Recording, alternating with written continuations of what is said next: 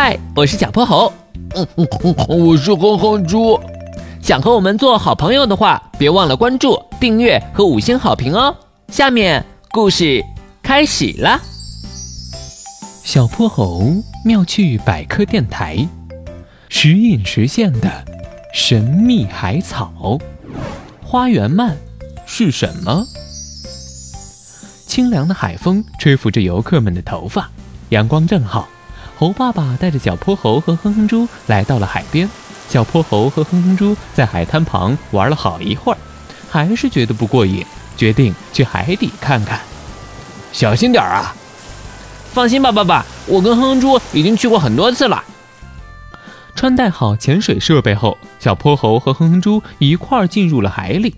这次他们选择了离岸较近的潜水区，阳光直射到海底的细沙上。留下点点的光斑，他俩一会儿和小鱼比赛游泳，一会儿在珊瑚堆里捉迷藏，玩得不亦乐乎。哼哼猪，你看那是什么？顺着小泼猴的手指，哼哼猪看到前方的沙滩上有一幅奇异的景象，那里长着一片稀疏的海草，它们灵活地摇曳着身体，任意摆动，看起来就像跳舞一般，错落中带着一丝整齐。天哪，这简直和歌里唱的一样哎！像一棵海草，海草随风飘摇，海草，海草，海草，海草，浪花里舞蹈。哼猪，你可真是个移动的点歌台啊！走，那我们过去瞧瞧。小泼猴和哼猪一点点向海草靠近，然而就当他们要看清海草的真面目时，所有海草瞬间缩回了土壤里。咦，海草呢？不不不，不见了！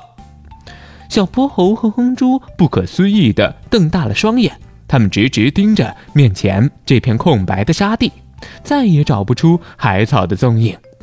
这也太奇怪了，我们不会是出现幻觉了吧？过了好久，海草也没再次出现，他们叹了口气，一块儿返回了原来的地方。这时，小泼猴又回头望了望。他惊奇地发现，那片细长的海草竟然再次出现了。它们肆意地舞动着，还是相同的模样，相同的姿态。小泼猴擦了擦眼，再三确认自己没有看错。可等他们再次靠近，结果又和刚才的如出一辙。妈妈呀，今天真遇着怪事了！小泼猴和哼猪的身上已经起了一层细密的鸡皮疙瘩。他们不再留恋海里的美景。立刻回到了岸上，小泼猴把这个离奇的遭遇告诉了猴爸爸。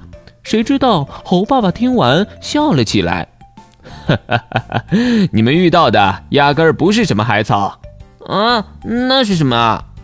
那是花园鳗。花园鳗的体型细长，平常下半身埋在沙地，只露出上半身，在水层中啄食浮游动物。随着海流晃动，远远望去，好比花园里的草在随风摇摆。”但他的警戒心特别强，只要稍微有人靠近，就会立刻钻进洞里。原来花园曼曼比我还胆小啊！以后要是再碰上他们，我们就远远看着吧。今天的故事讲完啦，记得关注、订阅、五星好评哦！